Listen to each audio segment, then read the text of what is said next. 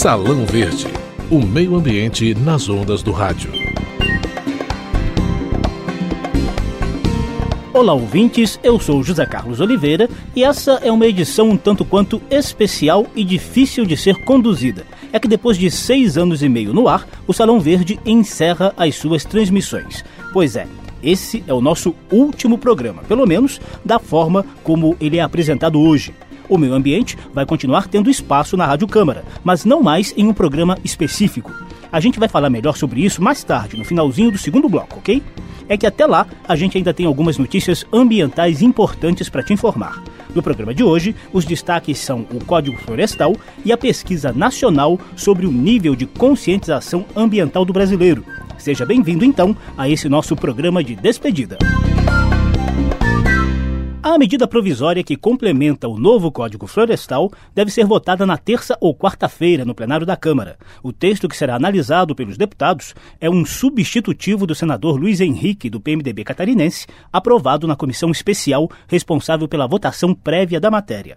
Essa batalha inicial foi marcada por intensa queda de braços entre um grupo mais radical de ruralistas e os defensores do texto original do governo. E foram os ruralistas que saíram comemorando é que, para anular a aprovação da emenda ruralista, que tirou a proteção aos rios temporários, o relator acatou uma das principais reivindicações da bancada do agronegócio, a flexibilização nas regras de recomposição ou reflorestamento em áreas de preservação permanente. Para os imóveis rurais com área superior a quatro módulos fiscais que possuam áreas consolidadas em áreas de preservação permanente ao longo de cursos d'águas naturais, será obrigatória a recomposição das respectivas faixas marginais. Em 15 metros, não mais 20, contados da borda da calha do leito regular para imóveis com área superior a 4 até 15 módulos fiscais Bem, vamos traduzir o que disse o senador Luiz Henrique. Para as médias propriedades rurais, caiu de 20 para 15 metros a faixa obrigatória de recomposição da mata ciliar à beira de rios de até 10 metros de largura. Já nos casos de propriedades e rios maiores, a exigência de recuperação será de 20 a 100 metros, de acordo com o Programa de Regularização Ambiental, o PRA, a cargo dos estados. Líder da ala mais resistente dos ruralistas, o deputado Ronaldo Caiado, do DEM elogiou essa flexibilização da regra. Esse era o grande impasse. Queriam decidir tudo por regras feitas e deliberadas em Brasília. Agora nós temos um parâmetro mínimo, mas a partir daí serão os planos de regularização ambiental dos estados que vão definir. Então, critério para cada estado, para cada bioma, e não uma regra única que inviabilizaria 100% dos produtores rurais. Presidente da Confederação da Agricultura e Pecuária do Brasil, a senadora Cátia Abreu, do PSD de Tocantins, ressaltou os efeitos efeitos dessa medida no campo. Enfim, nós fizemos justiça àqueles que mais precisam, que são os pequenos produtores e os médios do Brasil, que alcançam 98% dos produtores. É a paz no campo, é a segurança jurídica e a certeza da preservação. Os ruralistas tinham ampla maioria na comissão especial. O Partido Verde se negou a participar da votação em repúdio ao que chamou de violenta agressão ao meio ambiente e aos princípios democráticos. O líder do PV, deputado Sarney Filho, disse que o acordo que permitiu permitiu a aprovação da MP só beneficia ruralistas e deixa milhões de hectares de vegetação desprotegidos no Brasil.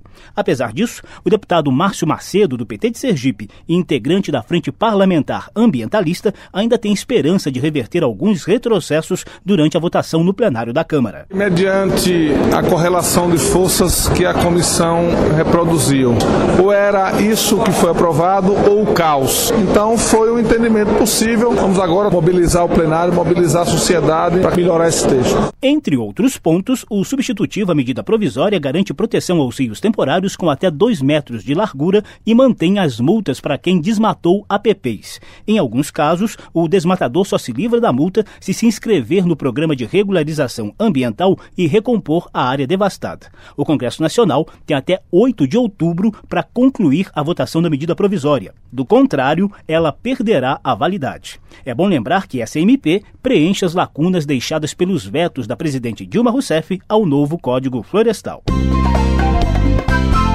Um dia após a aprovação da medida provisória na comissão especial, os fotógrafos que cobrem o Palácio do Planalto flagraram um bilhete da presidente Dilma Rousseff às ministras do Meio Ambiente e das Relações Institucionais. Dilma mostrava irritação com as notícias de jornais sobre um suposto acordo do governo com os ruralistas para aprovar a MP.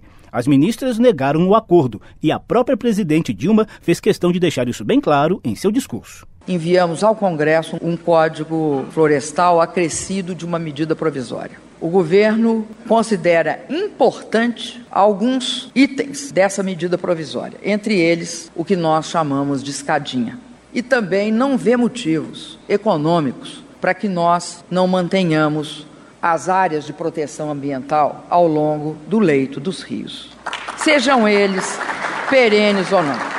O governo está aberto a negociações, mas não assume responsabilidade por negociações que não foram feitas com a presença dele. A gente, inclusive, é gostaríamos de discutir, mas não assumimos responsabilidade por aquilo que não é discutido conosco. O presidente da comissão especial que analisou a medida provisória, deputado Bongás, do PT Gaúcho, explicou como foi conduzida a negociação que permitiu a aprovação do texto no colegiado. O esforço que está sendo feito aqui é entre nós que somos da coordenação. É o presidente, o vice-presidente, o relator e o relator revisor. Porque queremos entregar algo que, bom, já veio orientação por parte do governo através da lei da medida provisória. Então, e dos vetos. Então, não é o governo que está aqui, queria fazer isso para não parecer que o governo está fazendo essa negociação. Somos nós nós que internamente estamos fazendo essa negociação.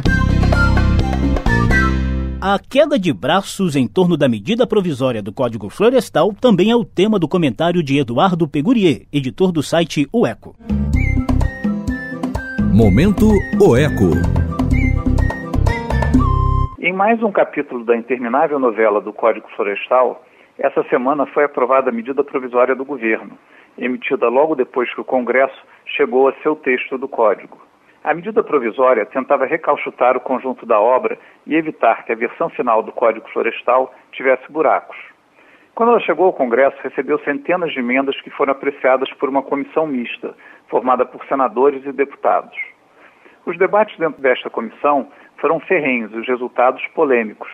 A última decisão que ela produziu foi a retirada de proteção das margens dos rios intermitentes, aqueles que ficam secos durante uma parte do ano. Essa emenda fez ranger os dentes do lado ambientalista e só foi aprovada com o apoio dos congressistas considerados ruralistas. Do outro lado, o governo queria derrubá-la a qualquer custo. A emenda dos rios intermitentes era o bode na sala. E que bode? Porque para retirá-la depois de aprovada era preciso, pelas regras, unanimidade da comissão. A briga foi grande. Do lado ruralista, os mais radicais eram os deputados Ronaldo Caiado e Abelardo Rupion. A surpresa foi que a senadora Cátia Abreu, também considerada uma ruralista ferrenha, atuou como bombeiro e ajudou a chegar a um consenso. Resultado: com a unanimidade exigida, caiu a emenda que desprotegia os rios intermitentes. Em compensação, outros rios perderam. A moeda de troca foi a diminuição em propriedades de até médio porte da área de proteção permanente dos rios com até 10 metros de largura. Ninguém estava feliz, mas saiu um acordo. Quem poderia prever que no dia seguinte a presidente Dilma não concordaria com o resultado?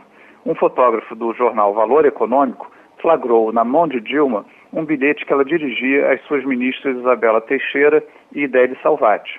Nele, a presidente perguntava se de fato o governo tinha feito um acordo com os jornalistas, pois ela era contra o resultado. Qual o próximo capítulo? Ninguém sabe. Pode ser que Dilma vete artigos da própria medida provisória, que a duras penas acabou de aprovar. Estamos prestes a ver o veto do veto. Aproveitando uma homenagem, sabendo que esta é a última edição do programa Salão Verde, o ECO aproveita para agradecer a equipe que o produz pela parceria que permitiu levarmos nossas reportagens mais longe. Eduardo Pegurier, editor de O Eco, para o Salão Verde. Momento O Eco, uma parceria Salão Verde e site Oeco. Acesse www.oeco.com.br. Pois é, o Salão Verde está acabando, mas o site O Eco permanece hiperativo, te deixando por dentro de todas as notícias ambientais de maior impacto. Em nome de toda a equipe do Salão Verde, a gente agradece essa longa parceria com o site O Eco, que enriqueceu o nosso programa de conteúdo e também de análise crítica muito relevante. Obrigadíssimo ao Eduardo Pegurier, ao Gustavo Faleiros, a Karina Mioto, ao Daniel Santini e a tantos outros colegas do site O Eco. E daqui a pouco, no segundo bloco, já em clima de despedida, você vai conhecer os detalhes da pesquisa que revela o que o brasileiro pensa do meio ambiente e do consumo sustentável. A gente volta já já. Salão Verde